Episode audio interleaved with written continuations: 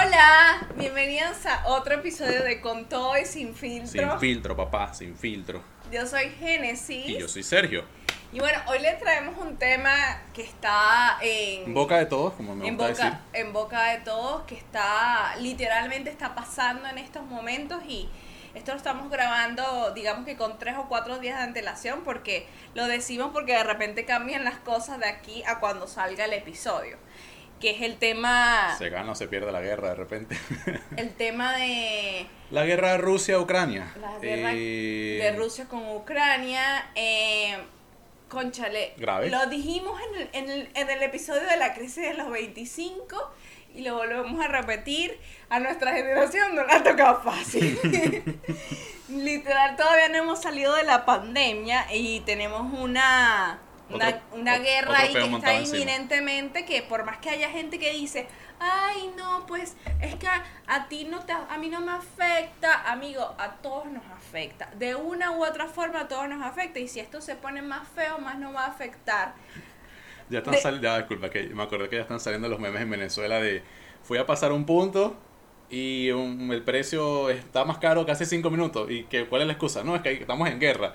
Como que, pero, pero, Pero la- parece mentira, pero afecta, o sea, afecta. Bueno, tú no viste la historia del un, la historia de un venezolano. El venezolano consiguió trabajo en China y cayó el coronavirus. Se fue de China porque, ajá, este, el coronavirus estaba muy fuerte y todo. Conoció una ucraniana y se casaron y se fueron a vivir Ucrania y Ahí ahora está. está. pasando esto. Es que nosotros, bueno, no O el caso del futbolista brasilero que es, creo que se casó con una, una ucraniana, se nacionalizó ucraniano para jugar en la selección de Ucrania y lo convocaron a la guerra. Esto pasó de verdad, yo al principio lo vi, pensaba que era mentira, pasó de verdad, pero obviamente al parecer fue un error del gobierno, no sé, si- no sé si es que no se puede, de hecho ahora quedé con la duda, no sé si es que no se puede convocar a una, a una celebridad o a un deportista a la guerra, no sé, pero al final hubo abogados de por medio y el, eso a la y el hora el tipo se salvó. Como, dicen, a la hora del té, eso Claro. no importa, todos tienen Claro, que a pero el tipo se salvó porque metió abogados de por medio. Pero yo no sé si, o sea, hay una guerra ahorita, o sea, Estados Unidos va a la guerra, ajá, Chris Evans anda hecha plomo. Él va a decir, mm, ok, pero va a meter abogados de por medio y se va a salvar. Mm, Pero bueno, en fin. El tema es que, o sea, nos interesó, bueno, aparte que el tema es, no, no me gusta decir interesante porque es algo malo que está pasando. Eh, pero, claro, pero igual tiene claro, pero es interesante eh, este, este tema, la guerra en específico, guerra Ucrania. y que nunca nos Rusia. había tocado a nosotros Claro, vivir algo así ¿Por también. qué? A pesar de que uno ya sabe que ha habido conflictos bélicos en, el, en pasado, pero reciente, de 2000 acá. Irak, Exacto. Afganistán. Este conflicto, de hecho, lo, corríjame si me equivoco, pero investigué de verdad y me parece ser que es el primer conflicto bélico moderno del siglo XXI que se da fuera de la, del Medio Oriente. Todos los conflictos bélicos son, o sea, que involucran naciones, dos países tres países echándose guerra como tal. Ponemos el ejemplo de Estados Unidos, eh, Afga- Afganistán, eran mm, en, en- en- en suelo, en Medio Oriente. en Medio Oriente. Todos esos países en Medio Oriente tienen rebeliones mili- milicos, civil, civil militares bélicas, pero son internas. Eh, no ha habido una guerra o un conflicto bélico fuera de ahí. En, en Europa, en, en, en, Australia, en Asia, en América, Norteamérica, América. Este, Por este lo menos el del primero. 2000 para acá. Claro, entonces es interesante porque, mm, claro, mm, no, es- no, no voy a decir que de alguna forma tiene más notoriedad porque, bueno, tiene más, eh, ¿cómo se llama? Más cobertura en las redes sociales, pero es interesante y me Y parece... que antes no existían las redes sociales. Ahora, claro, los medios tradicionales le dan la cobertura normal de las noticias, pero ahora Claro. con las redes sociales, Bueno. de repente te llega información más inmediatamente, ves videos de las mismas personas que están ahí. Claro, o sea, y, no- y- y lo y- dudo que en, y en- en. Afganistán, en el año 2000, la que- cuando era la guerra del terror, 2001, 2002, No. 2003, eh, no es, uno no veía lo- eso. De repente eso, no eso. había, porque acuérdate que las, las noticias curan la noticia, como dice ellos, ellos te presentan lo que ellos ya pasó por un filtro, digamos. Pero cuando tú subes un video un TikTok y eres un militar, cuando o eres una persona de las que está ahí que son civiles, o cuando hay personas que, como en el caso de todas estas personas que son youtubers que han ido directamente para allá, que me parece súper arriesgado, Alex Tienda es eh, uno de ellos. eh, pues ellos están de, de, de primera información Primera ahí, línea. con, primera línea con la noticia y es no, no pasa por un filtro periodístico, digamos, es decir, que literal es como su experiencia de lo que ellos están pasando. De hecho, Entonces, eso no se tenía por lo menos hace 15 años. No No, sé se si eso. recuerdan a Alex Tienda, no sé si él es mexicano, no me acuerdo qué nacionalidad mexicano. que hace, hace un tiempo, no sé si fue, no sé cuántos años, él hizo un documental que él fue a Venezuela y él dio como una visión de cómo es cómo está Venezuela actualmente. Me acuerdo que se habló, se fue conocido. Mm. Bueno, este mismo chamo ahora, recientemente, está, él estaba ahorita en Ucrania, o estuvo hace menos la semana pasada, dando un reportaje. Y de hecho, me acuerdo que él, él, él está, no, no voy a decir atrapado, pero sí, sí recuerdo que él, él, o sea, él habló de su punto de vista, él explicó, explicó cosas que nosotros vamos a decir ahora, y claro, un video un poquito más largo. Y a pesar de que y me, da- me da curiosidad porque fue un poquito criticado en el, en las, en el mundo periodístico, porque claro, le dicen, tú no eres periodista, tú no tienes las credenciales periodísticas para hacer este tipo de cosas, pero él lo hace porque, bueno, puede y, y lo hizo, o sea, es una forma de, de, de- de comunicación, Claro. que es algo que no es, no, digamos, hace 10 años, 15 años no se hacía, o sea, tú no veías Pe- una persona, es como que Luisito Comunica vaya allá y, y, y reporte eso. Claro, pero lo que tú tienes que ver, por, por ejemplo, que en todas las guerras que ha pasado, que siempre han ido periodistas, yo creo que a los periodistas igual se les da como una cierta seguridad. eh, Claro, eh, por parte protegen. de los Claro. protegen, mira, métete por aquí, sí, y a los periodistas de guerra, pues que son literal el periodista que está eh, contándote la noticia y atrás están lanzando una, bomba. les pagan bien. Y esos periodistas tienen ese resguardo, pero cuando tú vas de repente, digamos, es- a un estado y le dicen, no, es que yo, yo hago, yo soy youtuber, y de repente tú puedes estar, estar haciendo un trabajo periodístico también, porque tú tienes tu canal y es tu noticia, pero de repente los, eh, lo- los gobiernos no te toman tan en serio a esa proto- protección que, que deberías tener, porque es muy arriesgado. Yo lo veo, más allá del tema de periodístico, lo veo como riesgoso. Porque, mm, por ejemplo, en el caso de que, de que digan, no, los ucranianos no pueden salir de aquí o no pueden salir, o de ustedes en Rusia, y los rusos no pueden salir, tú como, tú como prensa te, te van a dejar salir, te vas a dejar, ahora no sé, de repente como, como turista, eh, la verdad Claro, por eso tiene que viajar con visa de turista y todo eso. Pero bueno, o sea, eh, yendo al Más caso, claro, más yendo al, eh, yendo al caso, es importante saber porque ¿Qué está pasando? Exacto, ¿qué está pasando y por qué está pasando. Nosotros queremos explicarles un poco por qué se está dando este conflicto bélico. Este conflicto bélico no es algo que se dio de ayer para hoy, esto está, se está dando desde el 2014 los sucesos que pasaron en el 2014 se están dando desde hace 20 años atrás, desde el 91, la disolución de la Unión Soviética. Todo es una serie de sucesos, tanto políticos, militares, económicos, sociales, que desencadenaron este problema. Para hacerles un poquito la historia, eh, todo el mundo, bueno, ya nosotros sabemos que hace, no sé cuántos años fue, en el 2014, hace 12 años, 11 años, 10 años, bueno, Ujú. en 2014 hubo un- una, una especie de revolución en, en, en Ucrania, que fue más o menos cuando las guarimbas de, de Venezuela, fue más o menos ese mismo Claro, tiempo. hay un documental en Netflix Claro, documental. que se llama Winter on Fire, ¿Qué que, fue lo, que explica claro, todo lo que ¿qué pasó. fue lo que estaba pasando ahí? Eh, ahí básicamente lo que estaba pasando es que en Ucrania, así como pasó en el, no, en el 40 y, no mentira, la Segunda Guerra Mundial comenzó en el 38. No, 40. 40, lo mismo, o sea, es que me parece porque la historia se va repitiendo. En Ucrania había un sector de la población, que es el sector de la población que ahorita se está disputando el conflicto, que es la zona eh, Eh, fronteriza, fronteriza entre Ucrania y Rusia, que eh, se sentía, recuerden que la Unión Soviética se disolvió apenas en el 91, Mm. eso eh, del 91 al, dos- al 2014 pasaron apenas unos 20 años, por más o menos. Ahí hay gente que todavía se sentía parte rusa Ah, habla ruso porque nacieron producto de, mm, De la Unión Soviética. de la Unión de- Soviética, de rusos que estaban eh, en ese territorio, nacieron rusos, después eso se ya no, o sea, ahora actualmente ya no es territorio ruso, pero ellos, esa gente, ojo, es gente normal, tú y yo como nosotros, que se sentían más así, están los grupos más extremos, los grupos bélicos militares, eh, los guerrilleros nuevamente. Claro, pero- Y Rusia dijo, ok, ustedes quieren ser Rusia, tra- No, vamos- pero lo estás poniendo, lo estás maquillando. Ya, bueno, ok, ya va, ya va. O sea, estoy hablando de, sencillamente, obviamente detrás de esto hay, co- hay, hay otras Hay cosas unos que nosotros... otros intereses, que no es como que, ay, hay pobrecito, es que tú querías ser ruso, ay, por eso Ya. es que ahora vamos a desencadenar todo eso. No, ellos tienen sus intereses Vámonos económicos. más atrás todavía. Vámonos al año 1945 cuando saque- se acaba la Segunda Guerra Mundial.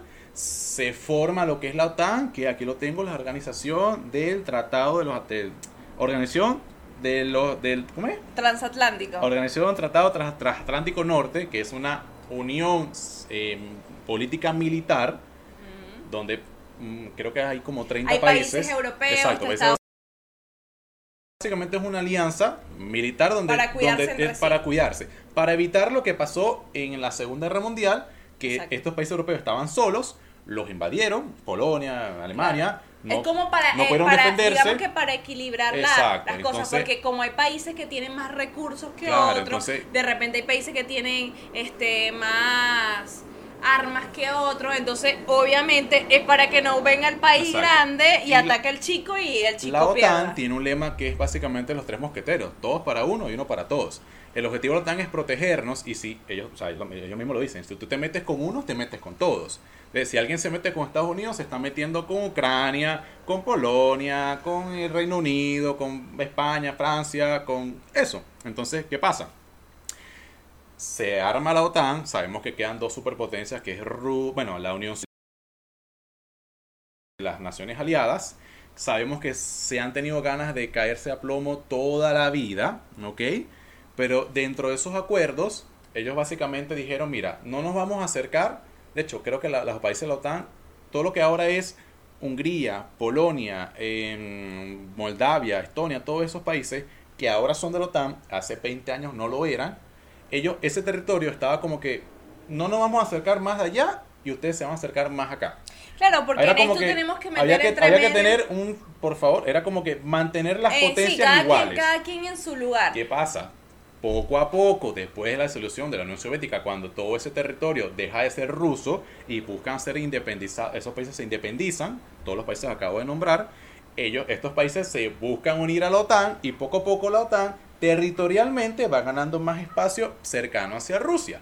Es algo que obviamente Rusia no quiere, Putin no quiere. Claro, porque ahí tienes que meter que eso, eso también que, que estaban siempre tentándose, digamos, como guerra fría, porque nunca hubo una guerra, pero si estaba como que cualquiera que mueva una amenaza, pieza, una te, pieza que no tú es, me das, yo te doy, tú pues, me das, yo te doy. puedo explotar otra Claro. guerra. Entonces, claro, ellos quedaron con eso de, de que nos tenemos que proteger, en el caso de los rusos de, o de todos esos países que antes eran parte de la Unión Soviética, nos tenemos que proteger, nos tenemos que proteger. Una vez que estos países se independizan todos, pues bueno, al hecho de, la, como la palabra lo dice, independizarse, pues ellos son libres en, en Claro. escoger qué es lo que ellos quieren. ¿A quién quieren apoyar? ¿Con quién ¿Qué- se quieren aliar? ¿Qué pasa?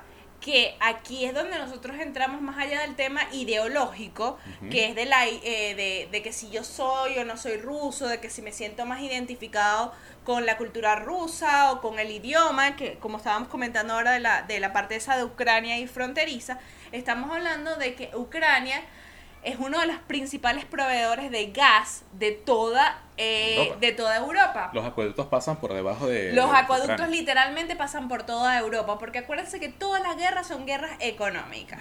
Eh, por eso es que está la geopolítica, está todo eso, porque es por un, es por un tema también de, de posición geográfica, de que tienen esa entrada al mar, también hay, Claro, hay o sea, diferentes... ustedes pueden ver en las noticias, obviamente lo que lo que eh, Rusia no quiere ahora es que Ucrania se se for- o sea, se adhiera totalmente a la OTAN, porque eso le va a dar a Estados Unidos la posibilidad de poner bases militares que tiene que pueden apuntar, de hecho lo dijeron en la televisión estos días, pueden lanzar un misil desde, desde, desde Ucrania hasta Moscú en creo que en 4 minutos, 14 minutos llega el misil. Entonces, Claro. eh, hay, Entonces, hay claro, intereses está- militares por las entonces, de intereses militares más los intereses económicos, porque eh, para las personas que no sepan, pues la mayoría de la electricidad en Europa se da por el tema del gas. Excepto Francia. Francia es el único país que la mayoría, creo que es el 80-90% es por energía nuclear. ¿Qué pasa? Que había muchos, muchos países en Europa que antes tenían el tema de la energía nuclear, pero cuando, cuando pasa lo de Japón, que fue como en el 2011-2012, Ah, Cierto, explotaron. Fujiwama, Fuji- explota- Fuji- Fujimori, no, Fujimori, el de, de Perú. Bueno, Pero cuando sí, la que explota explotaron las eso, plantas entonces eso puso en alerta a todos estos países europeos que están utilizando la energía nuclear, que la energía nuclear es una energía limpia, pero es peligrosa porque si- Volátil. Y es porque es volátil, porque si es, si tú no sabes apagar un reactor, literal todos nos podemos morir, como Chernobyl. tipo Chernobyl, que ahí está el claro ejemplo. Entonces, ellos le compran, como es el caso de Alemania, el caso de España, el caso de Portugal, le compran gas que pasa por estos acueductos, eh, por que pasa por Ucrania, perdón, y entonces, claro, es un tema económico. ¿Qué pasa? ¿Verdad? Que sí, eh, al, al ser Ucrania independiente, pues ellos tenían todo, todo su... O sea, porque no solamente es el gas, también es el trigo, ¿sabías? No, Dios. hay una parte del trigo. Por eso es que cuando la gente dice, ah, es que eso no me va a afectar, porque es que, es que, es que yo estoy aquí en Latinoamérica. Sí, pero tú no sabes que hay unos productores que son los mayores productores del mundo, no sé, del 70% del trigo. Y para el trigo es para Pan, pa, pa, pan, pan pa' la mesa. eh, harina y Aumento el del barril petrolero, está Claro, aumentando el precio, aumenta la gasolina. Y, y literalmente toda la gente que vive en Europa, entonces le va a subir, le va a subir el, el- la electricidad, porque si es por todo por gas, la calefacción cuando llegue el invierno, porque eso también lo tienen que tener presente, pues esos países son todos fríos. Entonces, claro, esto va mucho más allá de que, de que a veces a mí de repente mm, nos eh, me da un poquito de miedo, porque yo siento que es como como que está este señor diciendo todos los días una cuestión diferente, no sabemos qué esperar, y los otros países sí, ay, te bloqueamos esto, ay, te bloqueamos lo otro, pero como que hace falta un poco más de mano dura, porque literal si este señor empieza a hacer, o sea, se agarra a Ucrania, digamos, y después dice, ay no, todos los otros países que pertenecían a la Unión Soviética, Los como. Moldavia, Hungría, eh, chicos de repente son más vulnerables, y... Por eso la OTAN. Entonces, claro, si no pasa nada, ajá, y si de repente si no pasa nada, bueno, ahora vamos por España. Y no, ah, bueno. Claro, o sea, entonces son cosas eh, que tienen un trasfondo que no, es que hay no sabemos. Cosas, eh, Pero más allá de lo ideológico, que de repente donde nosotros no podemos, no tenemos tanta información, porque Ojo. siempre esos presidentes dictadores siempre van a engancharse en el tema de que, ay, es por la protección ciudadana, o es porque que aquellos se en sienten guerra identificados. hay una versión, o sea, todo, er- todos nosotros que estamos en esta parte del mundo vemos, conocemos la versión occidental, pero a, o sea, a mí me interesa saber también el punto de vista ruso, o sea, porque eh, obviamente, o sea, en toda guerra no todos Pero son buenos, no todos son malos. va, pero los rusos no O sea, son ningunos santos. O sea, yo no te. No, no, no, ojo, no es que quiera defender a los rusos, pero hay que ver también el punto de vista ruso. O sea, ¿por qué Claro, Rusia se metió en Ucrania? ¿Por qué, cuál- ¿Cuáles son las- los fundamentos, las razones por las cuales, Por- aparte, me- aparte de las militares, o sea, uno, claro, uno- me- dice, bueno, es que él quiere conquistar todo. Ok, pero ¿cuáles son los fundamentos en los cuales se basa para decir, me voy a meter en Ucrania? Está bien, es que no quiere que los gringos claro, estén ahí. Pero claro, ¿qué fue lo que pasó? Que después de todo este conflicto que hubo en Ucrania en el 2014, eh, Lo que pasa es que el presidente que estaba ahí era Ojo, más, más- ojo. el, el que estaba antes, el que derrocaron, él era más se al- diplomática llegar a un acuerdo y anexarlos a ustedes porque ustedes quieren a, a nosotros. pero era una parte, claro, Rusia, una. Rusia dice, pero ojo, también Rusia dice, en Ucrania hubo genocidio, hubo matazón, hubo plomo a esa gente que porque, porque ustedes son prorrusos, hay que matarlos. Es, es lo que ellos dicen.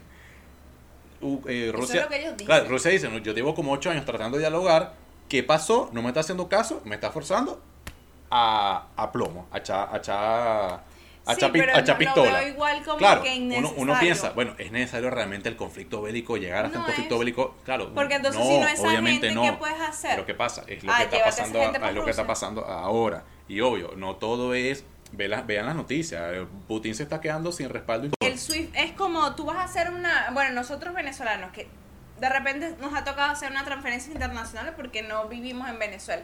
Tú necesitas, todos los bancos tienen el SWIFT, que eso es como lo, Es un internacion- sistema de internacionalmente transferencias internacionales bancarias. Eso se lo bloquearon a toda, a toda, Y a toda es que le Rusia. Y la- los rusos no pueden salir ahora de Rusia tampoco. Es que le está saliendo Lo- la- caro. los ciudadanos. Ojo. Que de repente muchos ciudadanos nada que ver con este tipo y están en contra de la guerra. Uno no va a ir, o sea, en, créanme, en, Rusia no, no, es que no ustedes van a entrar a Rusia, todo el mundo va a querer, no, en Rusia la gente que está protestando, hay como 4.000, 2.000, de 2.000 a 4.000 personas presas por protesta porque obviamente es que nadie quiere guerra, o sea, nadie quiere guerra. Los rusos, no toda la población rusa quiere guerra. Por ahí salieron, hace poco lo vi en la ONU, que la ONU está acusando a Rusia de mentirle a su fuerza militar de que supuestamente iban a hacer unos ejercicios militares y los mandaron a echarse plomo en, Ucrania y mataron no sé cuántos rusos. Entonces, Ah, o sea, ha, habido, ha habido, ha habido, ha habido, que, estamos tratando con dictadores, no estamos tratando Lamentablemente una, guerra, en una guerra es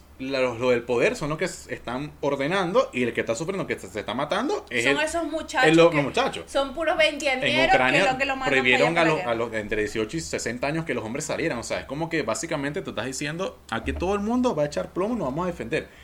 Pero yo no quiero echar plomo, o sea, yo, por, yo me puedo sentir más ucraniano en este caso, Ojo, esa gente también es más, no es como nosotros, acuérdense, allá en Ucrania hay mucha gente que, ok, se queda echa plomo y anda echando plomo todas las noches, todos los días con Rusia. Cosa que yo sé que yo no voy a hacer. No tengo ese sentimiento, quizás bueno, yo, tú no sabes. quizás yo lo tengo. Por eso digo, nosotros no vivimos allá para, para sentir eso. O sea, realmente yo pienso esto. Y ojo, Rusia, ¿qué fue lo que pidió ah, en, en, la, en las reuniones que tuvo con, en Bielorrusia allá con Ucrania? Que básicamente que se saliera, ¿cómo se llama el tipo? ¿Es Bodomir? No. Lodomir. Lodomir, el, presidente ucraniano que saliera del poder y que ellos se instauraran, que, que Ucrania entrara a la OTAN. O sea, le dijo, yo quiero todo esto, o si no, vas a seguir llevando plomo y cañonazo. Lamentablemente, lamentablemente ha habido bajas civiles, es una guerra, ha habido las bajas civiles.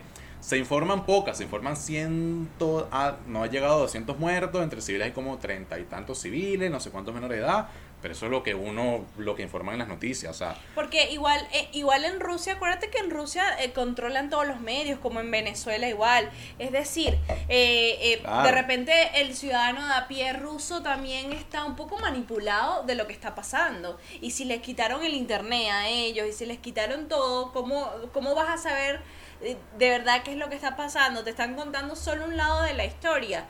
entonces literal nosotros, los otros, estamos como espectadores viendo todo lo que está pasando y a la expectativa de que ojalá esto no se ponga más feo de lo que está por el hecho de que nadie quiere que pase una guerra, nadie quiere que se mueran personas inocentes, ni niños que queden huérfanos, ni, ni, ni hombres, ni mujeres, ni nada. Y, y y nadie quiere que, esto se avance, que le vaya a empezar a afectar a otros como países. Todas las cosas malas que pasan, siempre uno dice, no, eso no va a pasar. Mira, la historia se repite. Esto que está pasando en Ucrania y en Rusia se parece mucho a lo que pasó en el, 40, en el 40, en la Segunda Guerra Mundial, cuando Alemania invadió a Polonia. Uno puede decir, no, es que eso no va a pasar. Mira, ya está pasando, ¿ok? Mm. La historia tiende a repetirse. ¿Y qué es lo que pasa?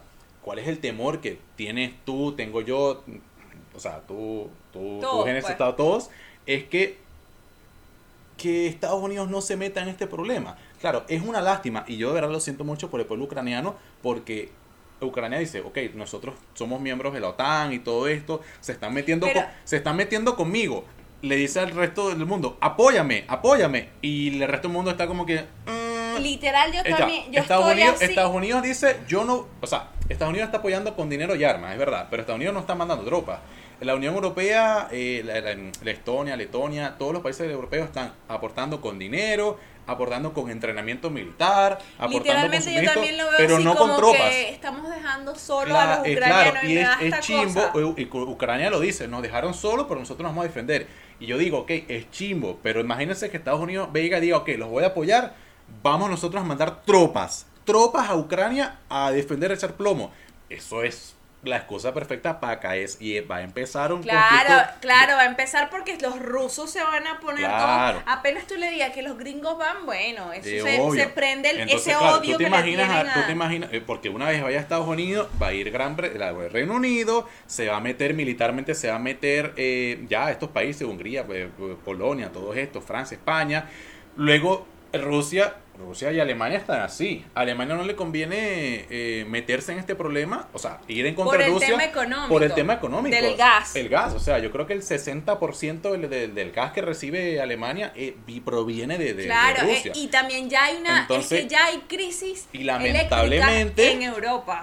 Y ese conflicto, si se da así, se va a dar ahí donde está ahora. Todos estos países eh, de, de Europa del Este. Entonces va a haber un daño colateral horrible. Eso va a hacer que lo- la cantidad de inmigrantes. sí, hay una crisis migratoria. hay ¿Tú no viste que- 667 mil ucranianos No, que se han ido. eh, a Polonia, creo que fue a Polonia. A Polonia, sí, a Polonia. Entraron más que todo. 4 millones de ucranianos que sí en una semana.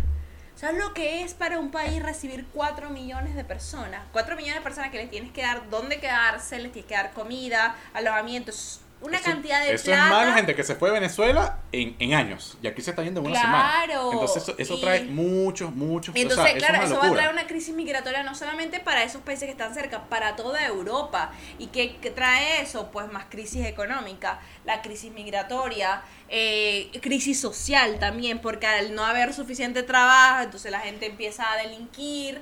Hay, hay muchísimas cosas que, que, que se pueden ver afectadas por esto. Entonces, Claro, la gente es fácil de repente desde ahorita, desde la comodidad de nuestras casas, así como nosotros, todos caímos en eso con, con el coronavirus. Todos nosotros Lo también mismo. pensábamos que es que, ay, Eso eso, no va a pasar. allá, los chinos, los Eh, hacen- nunca va a pasar algo los- así. no, los Pasó, chinos no sé qué tal y tal. Y pasó y nos afectó a todos, nos afectó mentalmente, nos afectó económicamente, nos quitó años de vida a todos como, como sociedad de- y, y todavía estamos viendo la... y Los niños que están en educación, que perdieron dos Claro, años de clase. todavía estamos viendo las consecuencias y las vamos a seguir viendo durante unos, por lo menos durante los próximos cinco años. Entonces está tremendo. eh, literal pareciera que te estuvieras, estuvieras viendo una película en vivo. A veces yo no creo. Porque uno ya está, el, tu cerebro está tan configurado que has visto, no sé si te pasa, que has visto tantas películas de bélicas y esto, que a veces dice, ves como ese video de una explosión, de una cuestión, y no pareciera que fuera real, obviamente es real y no le estoy quitando la, sino que, que, que pareciera que te estuvieran más bien contando una historia y no que estuviera pasando en la vida real. Eso No, debe es ser tema- horrible Es un tema delicado una porque no, bomba, pa- una- no parece que vaya a apaciguarse el tema. O sea, porque ambos, ambas, ambos, ambos. Están por- o intransigentes. sea, ambos protagonistas del conflicto no están, no quieren ceder. O sea, Ucrania no se quiere rendir, no se va a rendir. ese Y Rusia quiere lo que que no- quiere. Eh, eh, lo- ese tipo parece, ese tipo fue espía. O sea, Yo no sabía que Putin tenía 20 años en el poder. O Sí. sea, yo tengo todavía sabiendo que él, pero cuando vi Sí. 20 años, y el de Bielorrusia tiene como 28 años más. y él tiene, él tiene, él fue espía de la KGB y, y de esos tipos que deben tener una historia, ya por ahí salió el esposo hablando de que ese tipo nunca le contaba nada cuando ellos estaban casados, que no sé qué tal. Que la- que O la sea, pin- oh, pues, es que la pinta del tipo. es que es como que se ve como que un robot que no tiene el sentimiento. tipo, el tipo como es rey, el tipo es rey, el tipo es... Es que, no, o sea, O sea, no. Yo no lo voy a estar exaltando como todo el mundo por ahí que echando broma lo exaltan porque de verdad que esa, esas cosas no se puede estar, de verdad que ese señor se ve que es malo.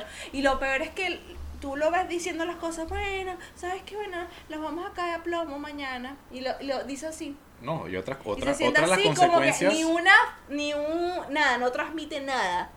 Porque se ve por eso, porque es espía, porque esos bichos los entrenan para eso. Otra de las consecuencias sociales que yo veo acá es que, o sea, sabes que siempre históricamente también Hollywood nos ha hecho pensar así, siempre Rusia es el malo. Ah, claro. Rusia siempre son los alemanes, los rusos siempre son los malos. Pero, Pero, entonces- es que la persona imagínate, civil imagínate, rusa, claro, los civil- es el gobierno, es como en Venezuela, los venezolanos no podrán ser malos, Claro, pero el gobierno en Rusia están Venezuela es pasando con esta cosa de que le están bloqueando las cuentas, sanciones económicas, incluso deportivas, ya la que si hay en la Fórmula 1 de este año, hay- la única carrera que todavía no sabemos si se va a hacer o no, es la que va a ser en Rusia.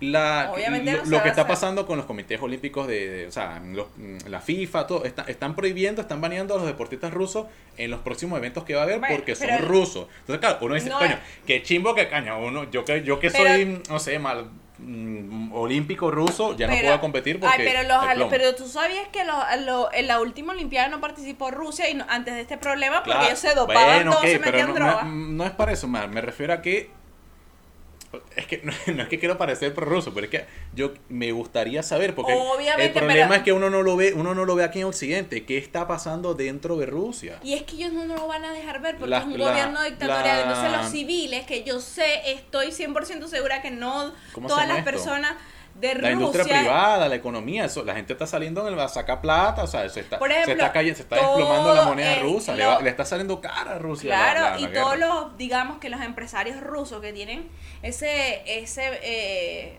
un montón de plata, un montón de negocios, también. Yo creo que esa gente debería hacer presión porque, po- aunque sea por no perder sus reales, que le hagan presión ahí a- al Putin ese y le dijeran, mira, ¿sabes qué? Este, ya, ya para ya, porque nos va a dejar quebrado todo. Porque esos tipos son así, es como los de que están en Venezuela. O sea, el, el, los, los familiares no viven en Rusia, los hijos no viven en Rusia. Los, ay, este, ellos andan por allá y a mí no me importa nada, ellos son los únicos que están allá. Entonces, todos los otros están protegidos en otras partes del mundo. O sea, al final no la sufren por la familia tampoco.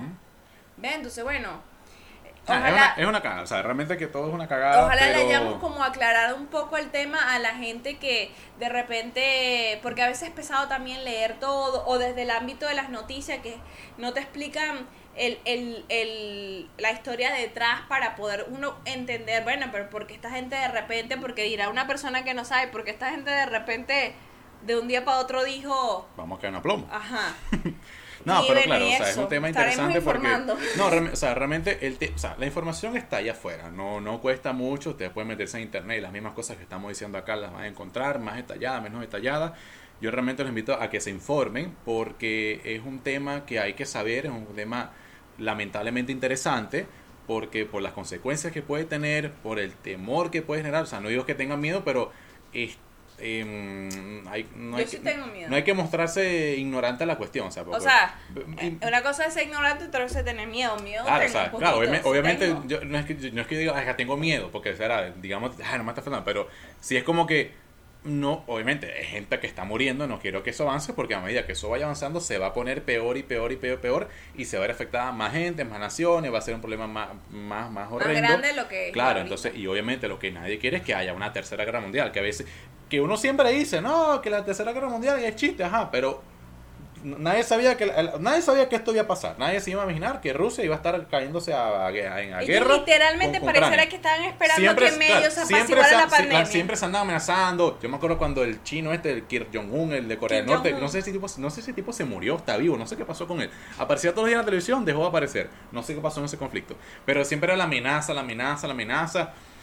Uno como que, bueno, pero nunca llega a nada. Ahora se llegó, ahora ya llegaron al, al, al conflicto, a la matazón, a la muerte, a la, a la guerra. Entonces, Bueno, yo no yo investiguen, que... porque si ustedes investigan se dan cuenta las similitudes que tiene con el último conflicto mundial hor- horrible que hubo, que fue la Segunda Guerra Mundial. Hay similitudes, hay similitudes políticas, económicas, sociales, Mm. hay similitudes. No, Entonces hay que estar informado, Hay que tener un poquito de ojo con, bueno, con la gente en Rusia, porque cuando Chernobyl, y pa- como para ir cerrando, cuando Chernobyl, que literal el tipo sabía que, que toda esa gente se iba a morir de esa, de esa ciudad, Oye, que no sé qué, ellos no le quisieron, no le el, querían docu- decir el documental de Chernobyl, no, la serie de Chernobyl de Netflix es buenísima. La de HBO. Que Chernobyl, por cierto, está tomada por Rusia ahora. O sea, los, los Bueno, militares rusos la- tomaron pero Chernobyl. literalmente ellos descubrieron eso y sabían lo que podía pasar porque eh, si eso no lo paraban a todo el mundo, literal el mundo iba, así, y- iba A ver, se afectado. a radiarse, pues, digamos, a verse afectado. De repente unos más que otros, pero eso tiene consecuencias horribles. Y ellos no le iban a decir a nadie. Fue porque se dieron cuenta en otros países cercanos y los llamaron y les dijeron, ay, mira, ¿qué está pasando aquí? No sé qué tal. Pero cuando esa noticia la llevaron a Moscú, lo- el gobierno en ese momento dijo, mira, ustedes se quedan, resuelvan ahí. Mandaron un señor que, a que resolviera. Y imagínate, entonces ahí ya podemos ver también nosotros que tenemos una cierta experiencia con este tipo de personas que son así, por no ser más específico, sabemos que bueno, que de repente este no pinta bien la cosa, Sí, o porque sea, no, eh, no- no uno no, no puede pinta- creer en la no bien, no palabra de esos no señores, bien. entonces No pinta bien para el resto del mundo y no está pintando para nada bien de los, a los ucranianos y a los mismos rusos que están muriendo en este, en este conflicto, porque al final, y ojo, al final son igual también hasta los mismos soldados, o sea, ellos no, Mm. no, por ahí hay soldados que han muerto, han, han sido secuestrados y lamentablemente están a las órdenes de, de un mandatario ellos quizás tampoco quieren, pero los obligan. Entonces, feo. O sea, así como nosotros sabemos de los civiles que han, han metido presos por, por protesta, pero no sabemos los militares que se han negado a, claro. a eso. De, repente, eso no sabemos, y seguro se, se niega un militar ruso, mira, yo no estoy de acuerdo, de repente los matan también. Lo matan Uno no mismo, sabe porque lo meten preso, crimen, o sea, crimen eh, criminal de guerra, todo, todo ese tipo de cosas.